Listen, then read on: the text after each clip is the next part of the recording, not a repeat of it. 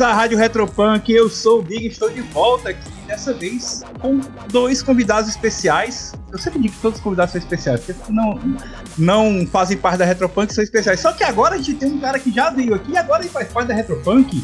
Prazer, Matheus Herbst, novo, novo Retropunker. E aí, Matheus? Calouro da Retropunk agora. É, rapaz. Explica pra gente rapidinho o que é que você faz agora na Retropunk, cara. Eu sou agora o tradutor fixo. Eu acho que como eu sou o único tradutor fixo, eu, eu poderia dar algum título mais pomposo para esse cargo, já que não tem competição. É. Você é o melhor tradutor fixo da Retropunk. Isso. Boa. E tradutor do Brancalone, né? É, tradutor do Brancalone, que a gente vai falar sobre ele hoje. E para completar o time, a gente tem a presença do Álvaro Ramos dos Pontos Lúdicos. E aí, Álvaro? E aí, pessoal, tudo bem? Tô bem feliz de participar aqui. Eu tô muito empolgado com o Brancalônia. Quero falar bastante a respeito do livro. E parabéns pro Herpet, que agora é mais um retropunker. É isso aí, a família tá crescendo. Ah, a gente vai falar do Brancalônia, como a gente já disse, que é o cenário de D&D que vai sair pela Retropunk e eu, eu gosto sempre de falar, cara, é o primeiro cenário de D&D publicado no Brasil, não é verdade? Tem mais algum? Que eu saiba não, né? Eu tenho conhecimento não, é o primeiro. É, né? Considerando os oficiais? Oficialmente não saiu nenhum livro de cenário, saíram aventuras. O Forgotten só. Realms, o Sword Coast. Mas, é, mas o Sword Coast tá em português? Eu acredito que sim, mas Brancalone é muito mais legal do que Forgotten Realms. Com certeza. E, ó, e, olha que quem tá falando aqui é um fã de Forgotten Realms das antigas, mas eu gosto mais de Brancalone. Eu também. E, e na defesa do, do Brancalone, o Brancalone é um cenário, o Sword Coast é uma região de um cenário. Então, é, esse segue sendo o primeiro livro de cenário.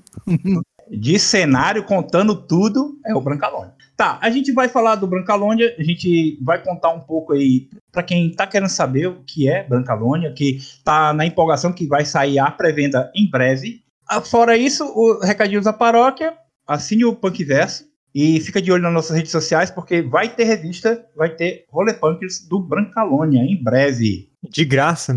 De grátis, na faixa. Veja, nossa, além de ver nossas redes sociais, as nossas redes sociais a gente está divulgando aí, o pessoal que está saindo coisas do Brancalônia. Quando o Álvaro for fazer o dele, a gente vai divulgar também. Na nossa Twitch, tá tendo live, não tá tendo de Brancalônia ainda, mas tá tendo live de Retropunk, tá tendo live de, de Seraph Beast, tá tendo um monte de coisa. Dá uma olhada lá também. Ah, pra gente não perder muito tempo, então, que já fizemos as devidas apresentações, vamos lá. O que é quem é que de vocês dois vai definir o que é Brancalônia? Para quem nunca ouviu falar, tá caiu de paraquedas aqui. Eu sinto que essa responsabilidade é minha. Uhum.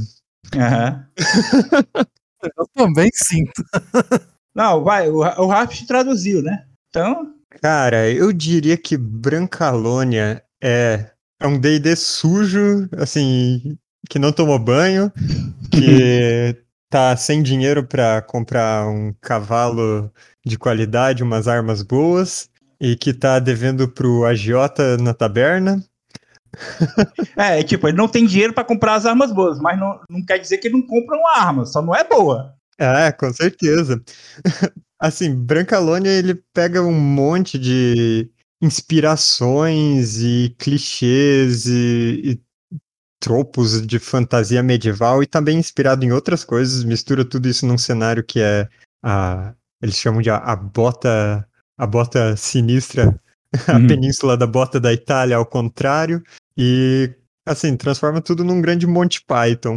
Cara, é, o cenário, ele é ele é muito italiano. Assim, Para quem gosta de, de, cinema italiano, conhece um pouquinho de, do, do, dessa parte cinematográfica, vê muito o Brancalônia, não só na fantasia, mas os próprios filmes de western e tal.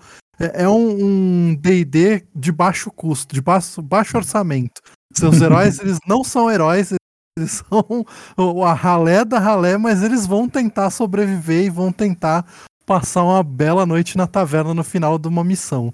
Eu gostei desse D&D de baixo orçamento. é, no, é tudo que o, o filme, que é a maior inspiração, né? Que é o Incrível Exército de Brancaleone, né? É isso mesmo, não?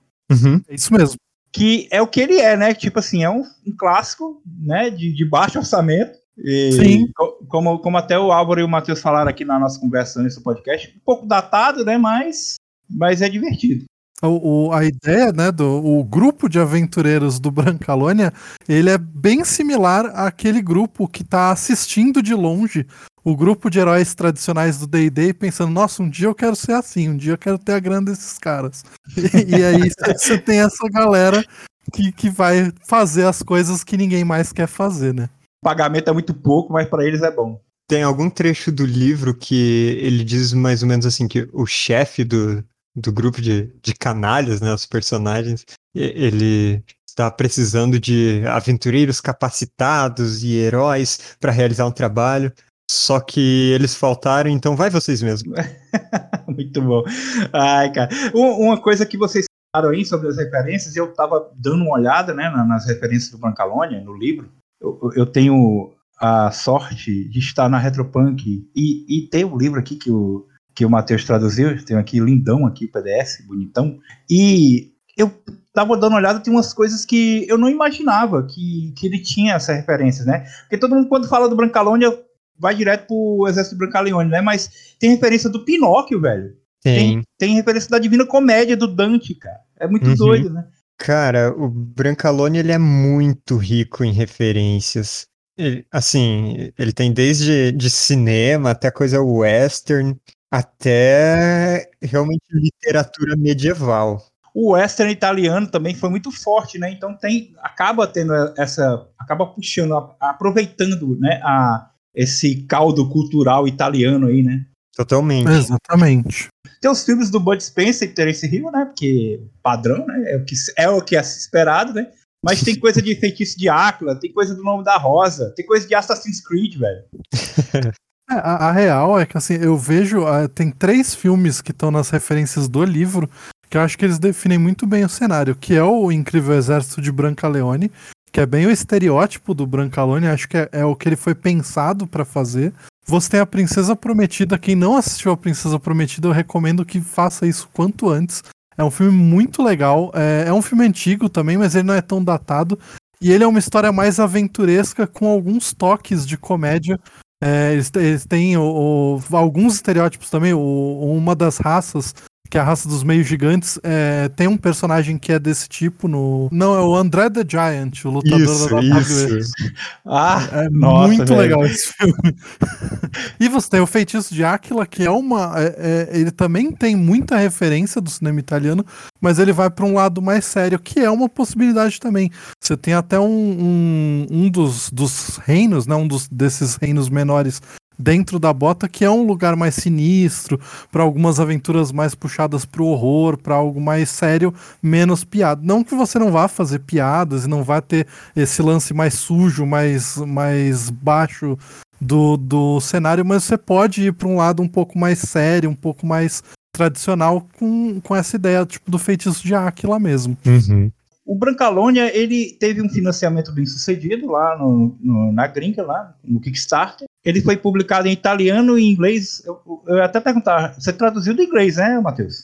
Sim. ah, É. Eu traduzi do inglês com o, o italiano lado a lado, para Ah. ficar o mais próximo que, que eu consegui. Entendi. Ah, é, mas você, você, você saca de italiano também? Ou foi na marra? Ah, foi, foi na base do Duolingo, cara. Eu já ia dizer, pô, tem um cara trilingue na Retrofunk, o cara sabe. Depois de mim, né? Que eu também falo português, inglês e várias merdas. Mas eu entendo um pouquinho e foi assim, só o, necessário para principalmente tirar dúvida direto com os autores quando eu precisei. Teve Entendi. essa ajuda deles. Agora, o papo de tradutor, assim, não sei se o Auro também trabalha com tradução. Quando eu traduzi o Kuro da New Order, eu, eu não manjo nada de, de cultura japonesa, velho. Ah, eu entendo de inglês, mas cultura japonesa, não, não, não fazia ideia. Não basta só você saber inglês, apesar do livro estar em inglês, você precisa saber alguma- algumas coisinhas, você precisa entender a cultura do local para você dar uma, um melhor, um, transpor a ideia melhor tem muito disso no Brancalônia, de você dar uma olhada na cultura, ver o que, que eles estão querendo dizer, o que, que significa para aquilo ali, como é que foi? Teve, assim, é, quando, quando eu comecei, eu, eu fiz fazer o. Fui fazer o básico, né? Que é assistir os filmes que ainda não, não conhecia. Durante a tradução, tinha muitos trechos que eu acho que é, o principal foi identificar quando tinha algum significado além do óbvio. Uhum. Quando alguma coisa era um trocadilho, quando alguma coisa era uma referência mais antiga. Tem referência de, de frase de jogador de futebol perdida ali no meio, disfarçada de, de gente que comprou cavalo. É uma mistura de muitas coisas. Então, Provavelmente o jogador de futebol italiano, né? Olha, se eu não me engano, não é. ah, Assim, Eu não sou um cara de futebol, então eu não lembro de cor como que era. Mas tinha, tinha muito disso de. Assim, no meio de traduzir Brancalônia, eu traduzi poema que ele referencia e que não tinha nenhuma tradução em português. Entendi. Dá pra sentir um pouco na tradução alguns termos. É, eu, eu trabalho também com tradução e revisão, não um tanto relacionado a jogo, embora agora eu esteja começando a fazer revisão de alguns board games. É, mas o, o Brancalone eu senti alguns termos que eu li enquanto estava lendo o livro. Eu, eu senti assim a dor do- da, da tradução, que eu falei, cara, isso aqui deve ter dado um trabalho, porque são algumas, algumas coisas que parece que não vai dar certo você, você passar para uma outra língua, assim. É. Porque é um negócio muito específico, né? E aí você, quando você consegue, você fala, pô, isso aqui deu um trabalhão pra pra chegar nessa, nessa, nesse termo, nessa É. frase em particular. Então, eu acho que eu me dei bem, porque traduzido é, os termos e os trocadilhos, as coisas todas italianas para o português é muito mais fácil do que quem teve que fazer a tradução para o inglês. Né, que é uma língua latina, né? É. Aí, até se for comparar a tradução em inglês e a tradução em português, a nossa saiu bem mais próxima do texto original. Eu quero falar sobre um pouco sobre o humor, que a gente até já falou um pouco aqui. Essa questão da, da, da sátira. A cultura italiana ela tem muito da sátira, está permeada em muitas obras, né? No caso, no, no Brancaleone. Então, eles têm esse, esse humor um pouco ácido, um pouco até de baixo calão, né? Não, não chega a ser pornográfico, mas flerta um pouco com, com esse tipo de, de coisa, né, é, é, Matheus? Como é que foi aí para você? Você riu muito enquanto estava traduzindo o livro? foi, foi excelente poder ficar pesquisando piadas o tempo todo. Foi, Qual- você lembra, Álvaro, você lembra de algum que, que o Matheus traduziu? Porque o Matheus, além de traduzir as piadas, ele adaptou. E eu separei algumas aqui pra gente discutir, porque você, você, é, um, você é um safado, senhor Matheus Harpich. O quê? Eu separei algumas aqui, a gente vai discutir. Mas, Álvaro, você lembra de alguma, alguma piadoca que o Matheus colocou na tradução do, do- Você não viu ainda a tradução já, né? Já ou não? Já vi, já vi uma parte da tradução, mas assim, de cabeça eu não vou me lembrar de nenhuma piada. Um termo que ele traduziu que eu achei sensacional, que eu, até comentei com o pessoal do Contos Lúdicos, de tão legal que eu achei, foi a madeira que é usada nas, nas marionetes, que é uma raça é, de madeira do cenário, Uhum. que é a fabulenha. Eu Hum. achei esse termo sensacional. Fantástico. Ficou muito legal. Ai, ai. Antes do Matheus dar a, a opinião dele, dar o que ele gostou, eu vou falar aqui alguns aqui, por- porque eu, foi passando assim que eu, como eu falei, eu li o livro por alto, né? Eu comecei a ler despretensiosamente para fazer essa pauta, mas acabei me afundando no livro e passei por ele todo, porque ele meio, meio que te suga. Eu, eu anotei aqui, tipo, tinha um, um- coisa lá que era lançadura. Por quê, Matheus? Por que, por que, que você colocou um, um- um- acho que é talento chamado bem dotado? Me, Olha, me, me responda. Eu, eu não tô te entendendo. Você viu algum sentido? Bem dotado, o cara tem um dom lá, então ele é bem dotado, tá ligado? Inclusive, o bem dotado é, uma, é um talento específico para raça Dom, né? É isso aí, é isso aí pro dom, né? É, tem, tem, tem a raça de Dom. E, assim, essa piada eu, eu trouxe direto do italiano. Eu tô com o, o PDF original aberto aqui pra, pra ir comparando e é. O, o bem dotado é, é exatamente isso. É, então não é, não é culpa sua, né? Você tá, você tá tirando o seu do- da reta, né? Quando o assunto é esse. Aquele briga de druida lá, tapa na pantera. Essa foi muito boa, velho. Então, é, essa. ahn, ai, agora eu não vou conseguir achar a página rápido aqui, mas essa é uma piada que ela não se transfere bem. Tem algumas coisas que elas são mais específicas, então eu tive que Uhum. achar alguma algum outro trocadilho, alguma outra coisa engraçada que encaixasse na temática, tipo no caso de druida é uma temática de animal, e coloquei isso. Todo tradutor tem, tem um pouco disso. Eu gosto de ficar vendo, como eu sou é, louzeiro, né? Eu adoro ver as, as adaptações que a Riot faz nos campeões daqui do LoL, né, nas coisas. Então, ela tem um pouco disso também. Quando uma coisa não dá para transliterar muito bem, ela dá uma adaptada para uma coisa BR, né, uma coisa que vai fazer sentido no Brasil, né? Por exemplo, tem uma, tem uma, tem uma campanha no livro lá, né, que tem um, um capítulo que chama Assalto ao Rancho Central. Quem pegou a referência aí? Pô, muito bom, cara. Muito Essa bom. eu levei dias pra conseguir, cara. Mas, cara, então, tá, então isso, aqui, isso aqui é só um pedaço. Tem mais coisa perdida lá no. De, de, de- desses trocadilhos, esses trocaralho do cadilho aí, né? Tem. Tá bom, então. Vamos, vamos esperar, cara. Vamos, vamos ver. Você tem algum que você, você gosta, assim, de alguma coisa que você, porra, aqui eu garanti, eu sou foda pra caralho. Tem um em especial que o pessoal vai encontrar na parte dos, dos reinos, né? Que ah, o reino de Itália, ele é, ele é dividido em vários outros reinos que correspondem a regiões italianas mesmo. Não tem que saber nada de geografia pra pra jogar, não. Ah, é tipo assim, mas se você souber ou quiser dar uma olhada, você vai, você vai rir um pouco, porque com certeza Uhum. eles fizeram alguma piada com, com as, Sim, ah, é, eles têm a inspiração. Aí tem um reino chamado Alásia, que ele tá bastante relacionado com a igreja, né? Que é o credo. Hum, tá. E tem uma piada com bingo italiano em uma nota, assim, uma nota lateral. Que aí eu também tive que ficar, caramba, mas isso não encaixa no português. E acabou virando. É, eu tive que dar uma adaptada no texto Hum. para servir com todas as, as novas entidades religiosas e com os nossos jogos de aposta brasileiros. Nossa, velho, lá vem. Lá vem. Vai, manda. Tá. Junto dos santos e seres celestiais, o credo reconhece outras figuras divinas proeminentes.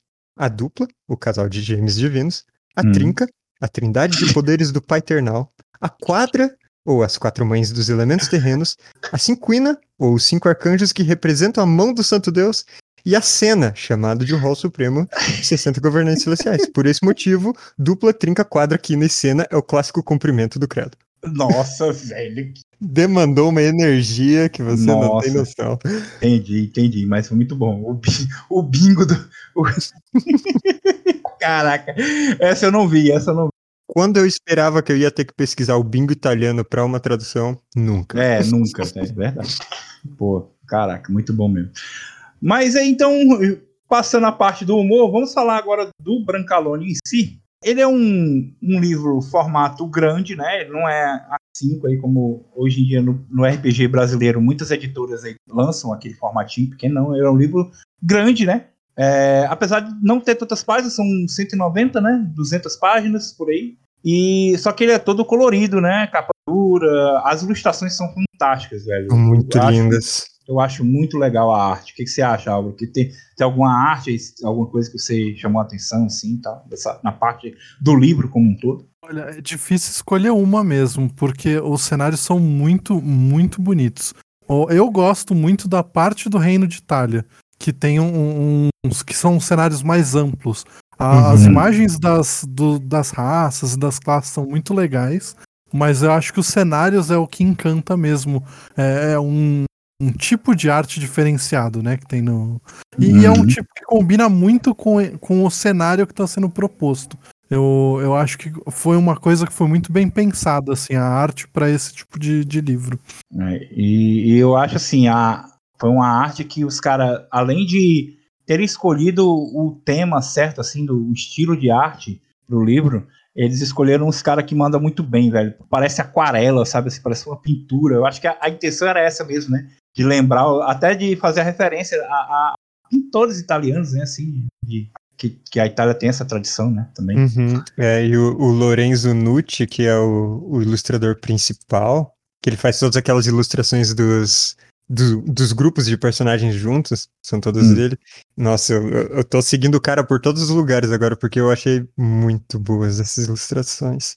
Só Tem uma em especial, vou deixar pro pessoal descobrir quando pegar o livro, que é a do, a do arquétipo de bardo, do Arlequim. Cara, essa imagem, ela é muito legal. É- Ela, pra mim, ela é muito a cara do que é o Brancalônia. Sim. Pô, essa é muito boa mesmo, essa é boa. Mas aí a gente tem, tem umas ilustrações que é tipo a cara do Bud Spencer, o outro é, o Brancaleone direto do filme. Aham. Sim. Tem o. Ai, tem uma outra que parece muito com o bom, o mal e o feio. São muitas referências em cada ponto. Vamos falar um pouco sobre como é que é um personagem de Brancalônia, porque é um cenário de D&D, né? Você é totalmente compatível com as regras da, da quinta edição, que está publicada aí, mas eles têm uma, uma pequena diferençazinha, né? Ele criar um personagem de Brancalônia não é a mesma coisa que você criar um personagem de D&D. Até você até pode jogar com os personagens de D&D em Brancalônia, né? Você pode fazer isso, não, tem- não é proibido. Uhum. Mas para você aproveitar mais o cenário e, e as coisas que, que ele te oferece, ele, ele sugere que você crie personagens de Brancalônia mesmo, né? Tem raça diferente e tal. O livro ele fala que você pode ser de qualquer raça jogável, e até porque existem outros reinos, né? Em volta do, do, do reino de Itália. E você pode simplesmente ter vindo de longe, e aí você pode jogar com qualquer uma. É, Eu acho, particularmente, eu gostei tanto das raças que foram criadas pro Brancalônia, que eu acho que você perde muito do, de, de- de- da experiência Uhum. se você pegar uma. Tipo, ah, você é um elfo comum. Pô, você tem um- umas coisas muito legais, muito diferentes e, e que se encaixam perfeitamente no cenário. Claro, se você quiser jogar com uma classe, é, com uma raça tradicional, você pode. Mas eu acho que o, o grande chance do, do Brancalônia tá justamente nessa especificidade que ele tem, né? No, no lance dele ser muito único. O- é, é um cenário muito fechadinho, muito perfeitinho do jeito que ele é. Das seis raças do que estão apresentadas no, no Brancalônia, qual que você mais gosta, Álvaro? Dom. Claramente Dom. Dom, né? Explica pra gente o que é o Dom. Porque o Dom, na real, ele é um, um ser humano comum, né? Ele tem é, uma habilidade mágica natural. Mas o grande lance do Dom, e que é um, um negócio que eu acho muito legal, é ele nasceu em algum momento especial. Então, ou ele é o sétimo filho de um sétimo filho, ou ele nasceu numa encruzilhada no dia de todos os santos. É, é alguma coisa que você escolhe. O, no- o Dom ele te permite escolher, o, mas é alguma coisa bizarra. Você nasceu em algum dia bizarro e aí com isso você ganha a- algumas vantagens é, por conta disso. Mas isso é, na real é, é muito um negócio de, de superstição. Talvez você Uhum. seja só um cara normal e, e aí você tem um- uma, né? Você escolhe uma um truque, uma magia de primeiro círculo pra fazer que poderia ser natural se você for um, um conjurador. Mas isso te torna especial. E eu acho muito legal esse lance de, de você escolher assim, ah, eu quero. É, que nem aqui no próprio livro falar, ah, eu nasci com a colher de prata na boca. E, e isso é um negócio muito louco, assim. E eu acho muito legal isso do dom. É, e você, Matheus, você tem alguma raça que você acha mais maneira? Ah, eu gosto muito dos marionetes. Quando eu tava folheando, que eu tava dando a minha lida relâmpago lá, eu fiquei tentado a gostar dos Morgantes. Porque é meio gigante, né? E, e a imagem é o Bud Spencer, não é isso? Uhum. Aí, só que o marionete me pegou de surpresa.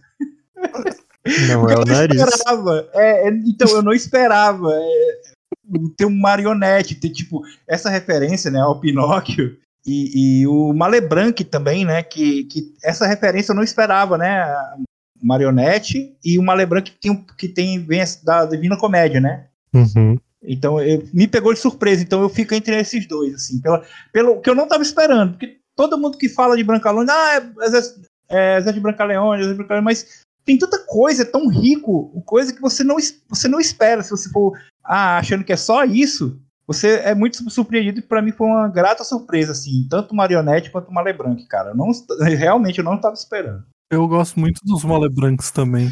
Minha coisa preferida das marionetes é que, já adiantando nas, nas regras de briga de taberna, ele pode arrancar o próprio braço pra bater nas pessoas. Sensacional. Isso é muito bom.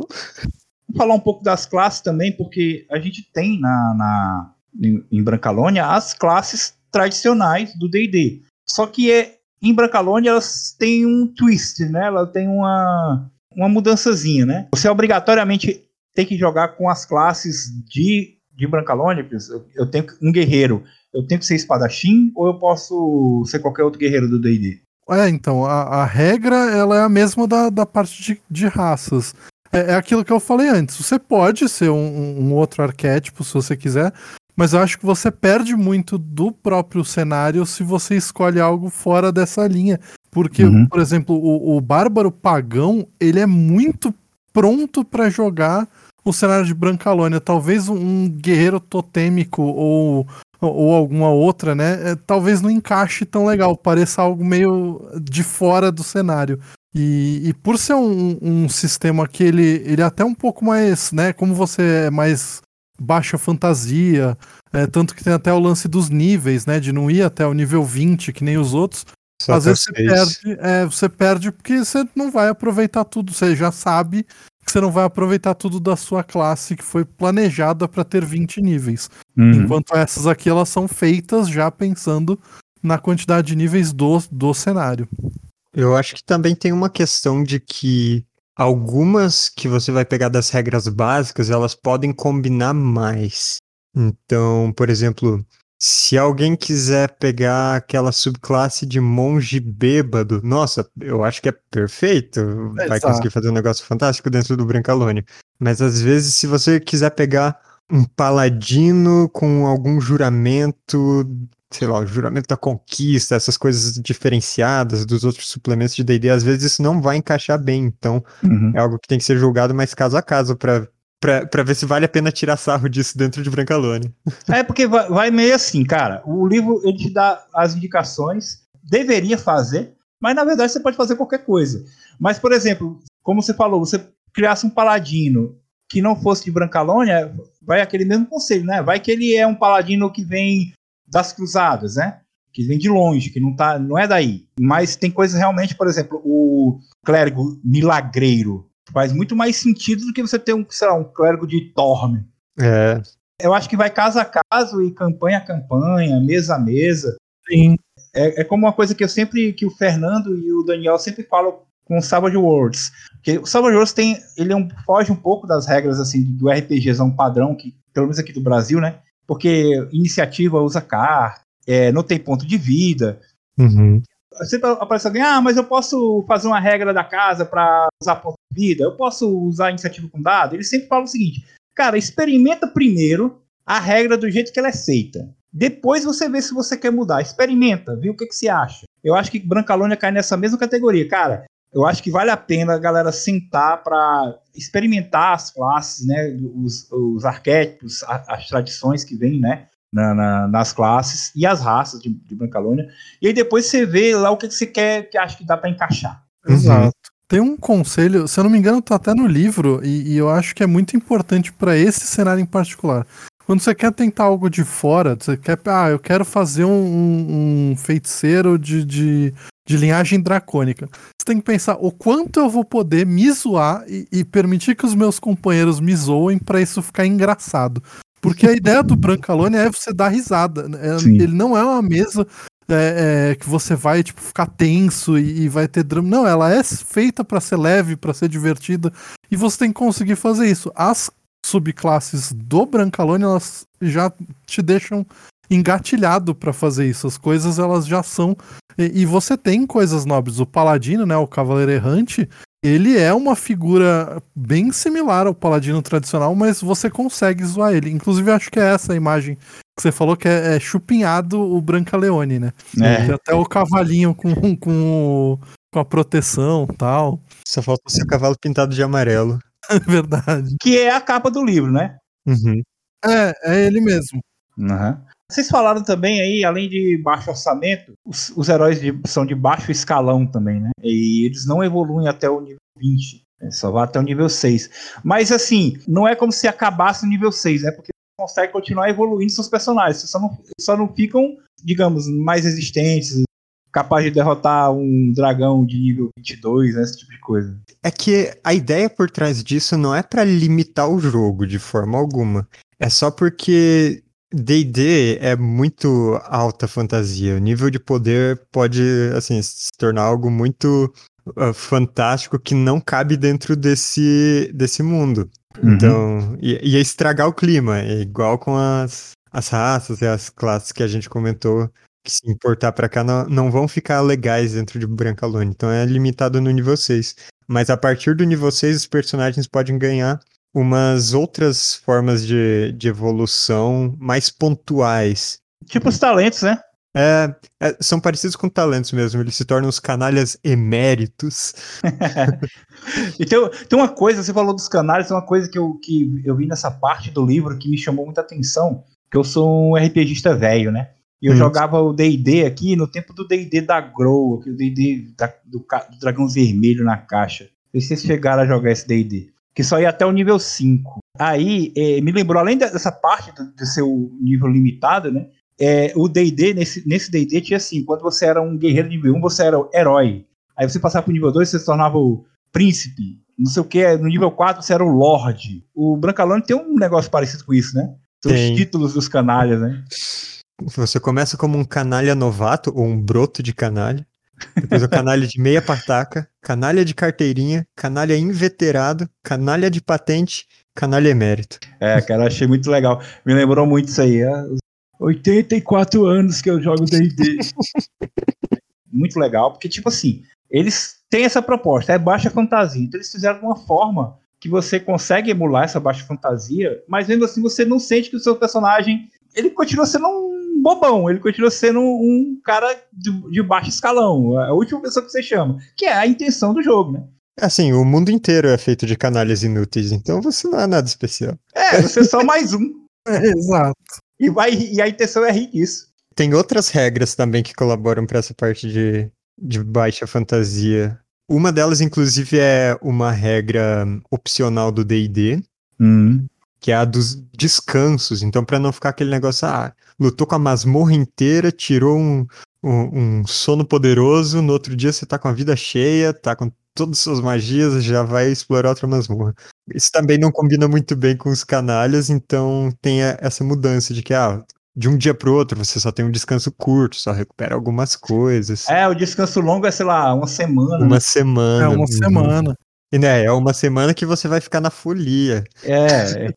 A regra de folia eu achei sensacional, porque é- ela dá muito mais vida pro seu descanso longo. Você não tá só Sim. descansando, né? E tem Você consequências. Pode, é, você pode de- simplesmente acordar nu e, e com todos os seus pertences desaparecidos, ou você pode acordar com dinheiro de pessoas que provavelmente acordaram nuas em outros lugares. Você, você pode é, acordar tendo dado a, a festa que abalou a cidade. É, é uma coisa meio se beber não case, né? Total.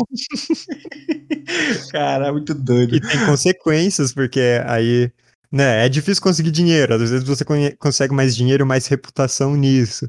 Aí isso pode te ajudar a, no próximo trabalho, no próximo bico que você arranjar, aí você pode correr menos ou mais riscos ocupacionais. E tem várias possibilidades. É, tipo, aí todo mundo sabe na festa que você deu, você ficou, ganhou muito dinheiro, aí algum outro patife sabe disso e vai atrás de você, ó. O cara tá, Com tá, certeza. tá cheio da grana, vamos lá.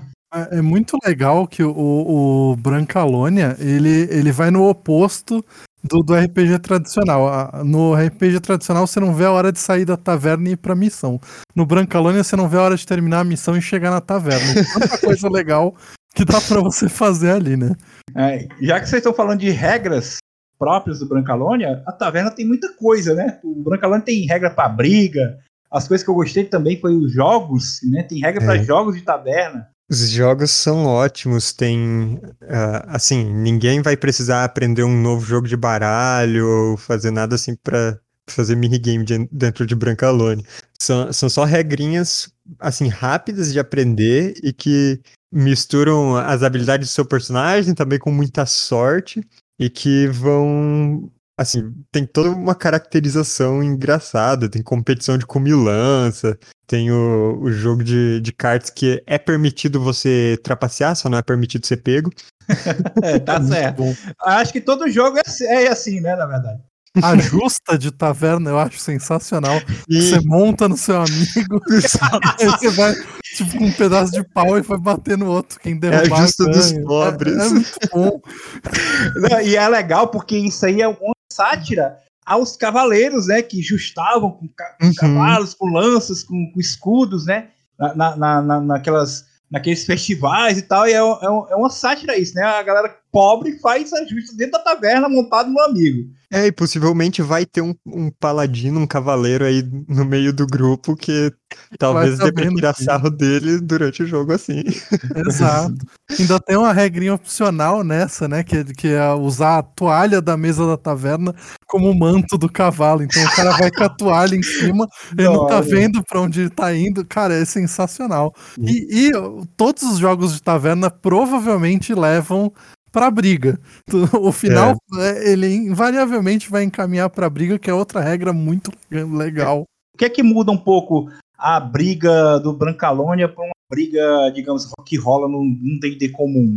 Essa é a regra que pra mim, assim, brilha dentro do Brancalônia, porque D&D é muito ruim pra resolver algumas coisas, inclusive combate não letal.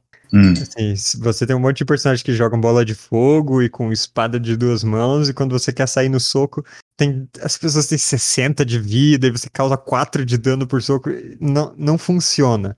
Mas o Brancalônia é brilhante nisso, porque ele substitui totalmente seus pontos de vida por lesões. Então fica um negócio quase Savage Worlds nisso. Aham. Você tem seis lesões que você pode sofrer. Quanto mais lesão você, você sofre, mais você vai ficando maltratado e perdendo classe de armadura. E aí, em vez de dar uns ataques e usar suas armas, você usa tipo, prato, cadeira ou outras pessoas como armas. Ou o briga. braço, se você for Ou marionete. Isso mesmo. E aí você usa as manobras de briga. E cada personagem, cada classe, cada, é, cada uma das raças pode ter coisas especiais pra usar de manobra de briga. Hum, Quer citar algum aí? Dá pra baixar a calça das pessoas, dá pra pular do, do segundo andar da taberna em cima de alguém. Ah, eu gosto muito do, do paladino, que em vez do golpe divino, ele tem o golpe de vinho. é verdade! Golpe de vinho, velho! Uma das minhas partes favoritas da briga de taverna, ela não é, é- é- ela é do, do narrador, do condottiero, que é a chuva de salame. Que eu acho sensacional, que tá todo mundo brigando e de repente as carnes que ficam em cima da taverna começam a cair na cabeça de todo mundo. Isso, é, aí afeta todos os lados da briga. Muito bom. Ai, que bom, cara. Muito, cara, muito divertido. Eu- mano, eu tô imaginando porque assim, o meu grupo de RPG é um grupo que é meio galhofa, sabe? Mas eles querem fazer galhofa em jogo sério. Eu digo, vamos fazer galhofa no jogo pra fazer galhofa? Agora sim, eu quero ver. É, eu tô, eu tô nessa expectativa também. Eu jogo com uma galera que transformou chamado de Cutulo no que a gente chama carinhosamente de Cutulões, que é uma referência aos trapalhões. A gente não para de rir, o, o narrador tenta, ele, ele se esforça pra passar o clima de terror, não dá. Aí eu fiquei pensando, cara, com essa galera, o Brancalônia é o RPG que a gente deveria estar jogando desde o começo. Ah, cara. Tem umas coisas que eu anotei aqui também. Talentos, cara. Eu, eu lembro de um talento lá do Brancalônia que é a antiga arte culinária. Uhum. Que, pô, cara, isso aí também me. Além, além da, da culinária italiana também ser uma. faz parte da cultura, né? Tô aqui agora, tô falando, tô falando aqui no podcast com a mão daquele jeitinho italiano, assim. Tem o lá de você usar o rolo de, de massa, né? Uhum. É muito, cara. Os caras fizeram. Que, que escrever esse livro estão de parabéns, mano. Porque os caras foram buscar coisas que você nem. Nunca imaginaria que ia ter num livro de RPG, cara. Como é que Tem o talento ali, eu acho que ele chama alma camponesa, que ele permite você usar, tipo, enxada como uma. Que faz sentido, né? Porque É. as, mil- as milícias, que não são as milícias que tem no Brasil, né? as milícias históricas, elas usavam, eram camponeses, né? Com, com, com armas, né? Com armas, não, com, com ferramentas, né? É, Esse foi um trocadilho que eu lamento que não teve como passar pro português, mas eles falam muito de zapa e espada em italiano. Né? A gente tem o capa e espada, mas Aham. zapa é a enxada. Então eles têm Nossa. zapa e espada. Nossa, muito bom, muito bom. Tem um capítulo do livro inteiro que é o gerador de taverna. Que eu Sim. acho que é muito legal, porque é como eu falei mais cedo, o, o, o sistema ele é muito em volta de taverna e dessas coisas. E é- esse gerador ele não deixa você chegar numa taverna genérica. Ele tem tipo tudo que você pode pensar. É o, o dono da taverna, o que a taverna tem de, de, de peculiaridade, né? De ação especial. Que bebidas eles têm, que comidas eles têm. Inclusive tem uma tabela de, de refeições, né? Uma tabela de pratos e, e de, e uma tabela de vinhos variados para você. Do dono da estalagem. É, cara, isso é muito legal. Isso dá Uhum. muita vida para um cenário, para um momento que poderia simplesmente ser assim um- uns 10 minutos da sua campanha.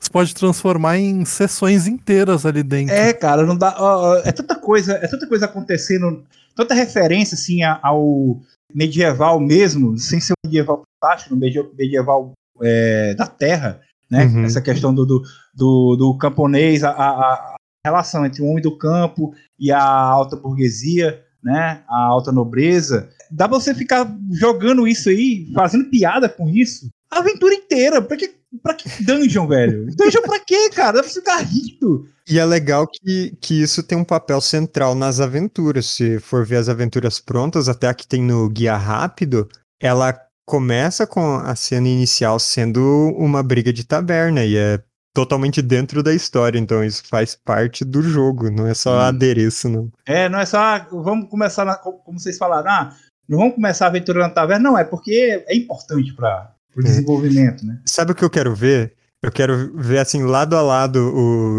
o gerador de, de tavernas do Brancalônia com o guia de tavernas do Dark Eye. É, então, tem vou até deixar o link aí, quem quiser saber sobre o Guia de Taverna do Dark Eye, que vai sair em breve, ele vai sair junto com o escudo do Dark Eye, quando a gente começar a publicar aí, mas também é muito bacana, e dá para usar os dois juntos, né, porque o Guia do Dark Eye, ele não tem regra, né, ele tem, tem lá, aliás, tem regra, mas você consegue pegar a essência do- da, da taverna e criar lá e transpor pro Brancalone e vice-versa, e é isso. Antes da gente terminar, mais algumas coisas que tem no livro, tem um- uma parte de criaturas, né, alguma criatura de, de vocês pra gente rir mais aqui, que eu tô quase doendo minha barriga de tanto rir. Tem uma que eu, eu gosto muito, que é a, a Befana, que é, é uma bruxa muito particular, muito folclórica italiana. Hum. Aí já Hum. entra na parte cultural, né? É, eu achei bem interessante que, assim, se for ver muitas histórias, vão ter bruxas com vários nomes, que daí elas têm regrinhas especiais pra você fazer befanas de com níveis diferentes de, de maldade. Hum. Então, quanto mais má ela é, mais forte ela é. Isso aí até apela mais uma vez para aquilo que eu falei, né? Na questão da, da Idade Média da Terra, né? Que tinha bruxas, que era Uhum. a, a igreja persegue as bruxas e não sei o quê, né? Ó, eu gosto muito da multidão enfurecida, porque eu sempre acho muito divertido isso. Bom, é legal, é que cada coisa que vocês citam aqui já vem na minha cabeça uma cena pra aventura. Tipo assim, a galera, a multidão enfurecida correndo atrás do grupo dos personagens por algum motivo, tá ligado? Sim, e, e- a própria descrição fala que eles vão com forcados e tochas. É muito clássico, assim, aquela turba, né? Jogando pão, jogando tomate, jogando saca de farinha, tá ligado? É. Por isso que eu tô vendo na minha frente, velho. É muito bom isso, cara. E ao mesmo tempo, é, eu vou citar uma outra criatura. Essa é uma criatura que eu acho que é, ela vai muito para aquilo que eu falei bem no começo, de que você não precisa ficar só na comédia, que é o Confinado. O Confinado é um fantasma, é, tem a- uma imagem dele. É uma criatura bastante assim amedrontadora, então Uhum. dá pra você dar uma quebrada ali. A galera tá no humor, tal, piada. Aí você quer levar pra um canto mais sério, você coloca uma criatura dessa, uma história mais, fica mais um pouco tensa. Aí É. depois disso, você já vai e joga um, um exorcista engraçado pra voltar pra comédia. Dá pra você explorar muito essa, essa passagem do, do cenário leve, engraçado e divertido pra algo é, que rapidamente fica tenso, fica tem que resolver ali a situação e você tá com um recurso baixo, porque seu equipamento é ruim, você não é tão bom assim, você sabe disso, né? Então você chega nessa, nessa mistura legal. Eu me lembrei do, do aquele filme Coco, né? Que aqui no Uhum. Brasil chegou como Viva, né? Aí no, no Coco tem o cara lá que ele morreu com, engasgado com chouriço. Aí tipo, podia fazer isso do fantasma, né? Tipo, ah, não, é um fantasma que olha, vai ficar tenso, mas na verdade o fantasma morreu de alguma forma ridícula, tá ligado? Que vai, que vai fazer os personagens rir, tá ligado?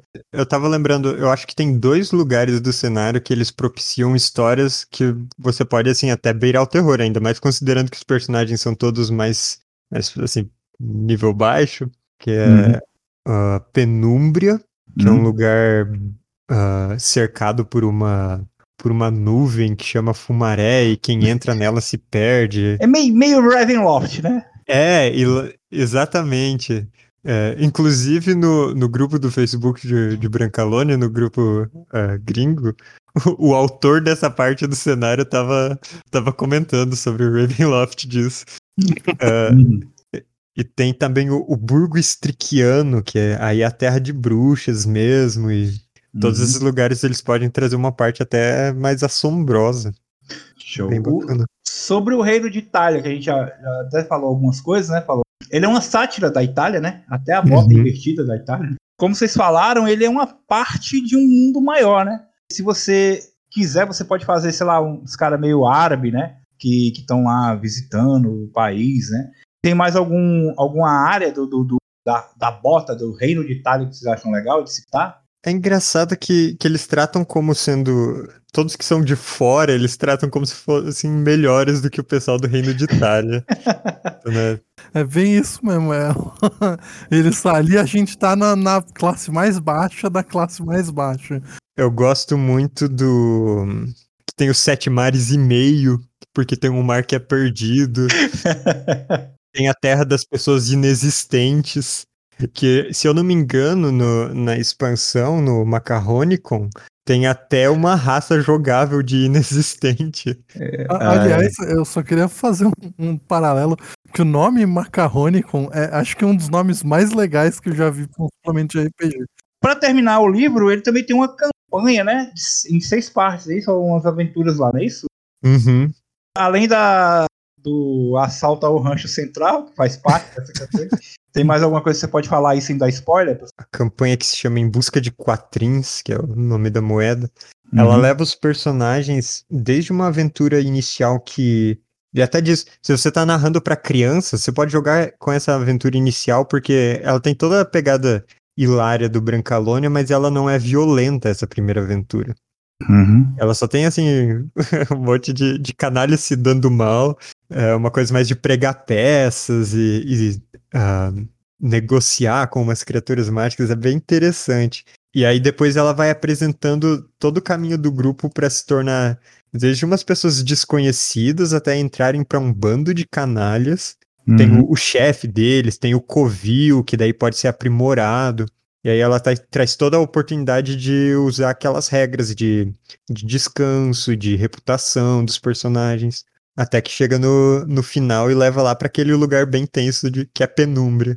Pô, é, eu acho que tem uma coisa muito importante que a gente não falou, que é o Covil, que é outro lance que é, é do cenário eu acho muito legal.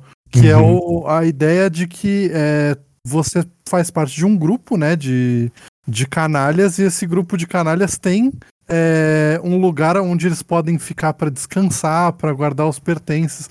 Então, com o tempo, né, se você vai jogar uma campanha, o Covil acaba se tornando um personagem à parte, porque você vai tentar conseguir mais luxos para conseguir benefícios, conseguir uma recuperação mais rápida, conseguir vender equipamento ou um ferreiro para o seu covil. E eu acho que isso é uma mecânica muito legal de, de com gerenciamento de recursos.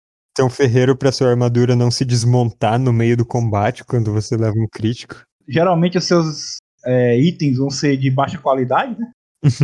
O topo que você vai chegar com o item é o item básico do do D&D clássico, assim. É, tipo, quando você atingiu o bom nível é que seu equipamento não é um equipamento muito ruim. E, e isso que eu acho muito legal também do cenário. Tem que é regra pra tomar de- poção falsificada, cara. Isso é muito bom. Caraca, eu parece que eu tô vendo a cara do meu jogador, velho, quando eu jogar isso, cara. Essa regra do Covil, ela é favorecida pelo, pela questão do, do descanso longo lá, que dessa regra de descanso alterada, acaba que você joga muito tempo, pelo menos em, em tempo de jogo, né? Em anos de- em Brancalônia, não, não de verdade, né? mas em Brancalônia você passa, você pode passar, sei lá, vários anos se aventurando, seu personagem vai envelhecer e isso, essa regra de, de descanso vai te permitir é, avançar esse, esse covil, né? Vai para, vai pra, sei lá, vai para uma masmorra, você volta todo ferrado, aí você passa seis meses descansando. você vai desenvolvendo seu covil. Ou você vai se aventurando, vai fazendo aventuras menos perigosas, digamos assim, né? Pelo menos. O livro ele fala sobre que o objetivo dos canalhas é sempre fazer o grande golpe e depois se aposentar. Então seria aquele heist do, dos filmes. É, dava pra fazer um, uma aventura de heist também. Tava lendo Game of Thrones, relendo, né? Aí eu, eu lembro do cara que não existe não existe mercenários audaz, audaciosos e velhos. Ou ele é velho ou ele é audacioso. É. É isso mesmo. Não tem como ser as duas coisas. Uhum. E, e, outra coisa legal que também tem relação com a reputação do personagem, e que a gente já falou várias vezes o termo aqui, né? Mas o pessoal que não conhecia a talha, ela é, na verdade, o, o valor da recompensa pela sua cabeça, porque você já fez coisas, né? Como todo bom canalha, você já fez coisas é, questionáveis. E uhum. essas coisas vão, vão fazendo a sua cabeça ir para prêmio. E aí você, é, esse tipo de coisa, essas transgressões, elas vão tendo modificações conforme no seu descanso e essas coisas vão mudando algumas regras. Quando você vai sair para uma missão, você pode ter um risco ocupacional dependendo do, da, do, da sua talha, e aí você pode ter uma pessoa caçando você e o seu bando, ou você fez alguma coisa para alguém que você não devia. E é, esse tipo de regra eu acho muito legal. Dá, dá muito mais vida, né? Posso ler aqui algumas das minhas transgressões preferidas que aumentam a sua talha, que são motivo é. de orgulho dos, dos canalhas? Vamos aí. A gente tem o. uh, o roubo do porco sagrado da Santa Polenta. A gente tem profecia não autorizada. Profecia não autorizada, tá. É. Tem sonegação de impostos, é claro. É, básico. Falsificação de relíquias. Assassinato ou incêndio de marionete. Porque temos que considerar todas as pessoas. Então são, são várias possibilidades do, do canalha aprontar. Eu quero perguntar para vocês, para quem é indicado Brancalônia? Quem é que deveria comprar, jogar, experimentar Brancalônia? Cara, qualquer pessoa que tá com vontade de jogar um RPG para se divertir, dá muita risada. É, ele é um cenário sujo, ele é um cenário boca suja, mas ao mesmo tempo ele não é um cenário que vai te proibir uma, uma molecadinha de jogar. Você consegue ser ofensivo sem ser ofensivo no, no cenário, por assim dizer. Uma, uma ofensividade suave. Exatamente. Eu acho que até quem não quem não costuma jogar D&D, que prefere todos os outros RPGs da Retropunk, pode agora dar uma chance com o Brancalônia, porque ele não tem uma cara da fantasia medieval tradicional. Ele tira sarro dessa fantasia medieval tradicional. Então, se você pegou ranço de daquelas aventuras épicas que é tudo salvar o mundo, no Brancalônia você não vai fazer isso. Hum. Então, provavelmente você vai jogar contra o mundo, né? que vai estar todo mundo atrás da sua talha. Pelo menos você vai tentar roubar a pessoa que está tentando salvar o mundo. É isso aí. Cada, como eu falei, eu fui surpreendido várias vezes. Eu não esperava, é um negócio que dá uma porrada na sua cara, você não espera, velho. É muito, muito divertido. Só assim mesmo pra jogar DD.